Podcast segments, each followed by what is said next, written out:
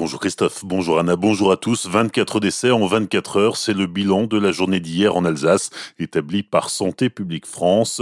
1111 malades de la Covid-19 sont pris en charge dans les hôpitaux alsaciens, dont 121 en réanimation.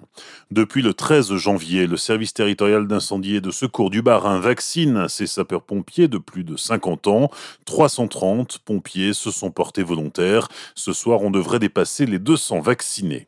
Pour faciliter la vaccination, la région Grand Est décide de la gratuité des trajets en TER pour se rendre dans les centres de vaccination. C'est aussi valable si vous empruntez les cars interurbains. Il suffira de présenter le justificatif de votre rendez-vous. La mesure entre en vigueur lundi et doit durer jusque fin juillet prochain.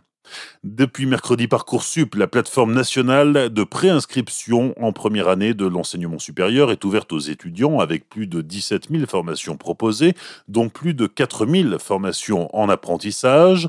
Quelle est la marche à suivre? Quels sont les pièges à éviter? Nous retrouvons Philippe Jaloux, directeur du CIO de Célesta, au micro de Sabrina Rondeau. Alors je dirais que dans un premier temps, la démarche qui me paraît essentielle, c'est celle de bien se renseigner, de s'informer, d'échanger avec les partenaires que le jeune aura autour de lui, puisqu'après, ben, il faut s'atteler à rentrer dans la procédure d'inscription Parcoursup, qui est pas très compliquée. Chaque élève doit tenir compte de sa responsabilité dans cette affaire. Euh, il y a plusieurs possibilités de prendre contact pour une assistance, soit par son compte, soit par le numéro vert 0800 400 070, soit encore une fois par les contacts qu'il a autour de lui. On avait aussi l'habitude de conseiller d'être attentif à élargir son choix à des formations qui sont sélectives, tout en se donnant aussi de l'ambition. Dans le dossier Parcoursup, il y a aussi une partie qui s'appelle le projet de formation motivé. Au CIO de Célesta, on proposera des ateliers d'accompagnement qui auront lieu la première semaine des vacances de février du 22 au 26 et de manière ponctuelle les mercredis suivants jusqu'à la fin du mois de mars.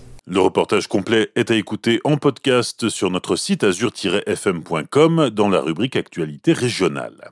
Jean Castex en Alsace, demain, le Premier ministre assistera en début de matinée à une session extraordinaire de la nouvelle collectivité européenne d'Alsace en présence des 80 conseillers. Il sera accompagné de Jacqueline Gouraud, la ministre de la Cohésion des territoires et des relations avec les collectivités territoriales.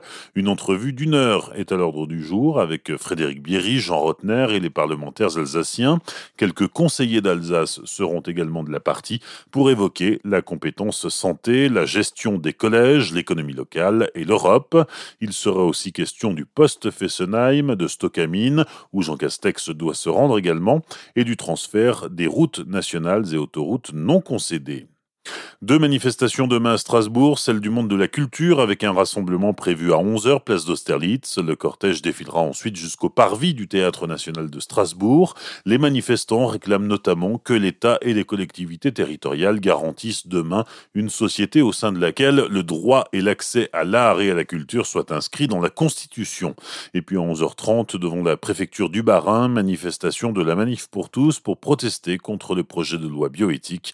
Ils demandent la suppression de l'article 1er qui autorise la procréation médicalement assistée sans père. Les sports du week-end en football, le Racing se déplace à Dijon dimanche, match pour le compte de la 21e journée de Ligue 1. Après trois victoires d'affilée, les Strasbourgeois vont tout faire pour continuer sur leur lancée. Coup d'envoi à 15h. Et puis, il y a du basket ce soir avec les huitièmes de finale du championnat de France. La SIG se déplace au Portel et la rencontre débute à 20h. Bonne matinée et belle journée sur Azure FM. Voici la météo.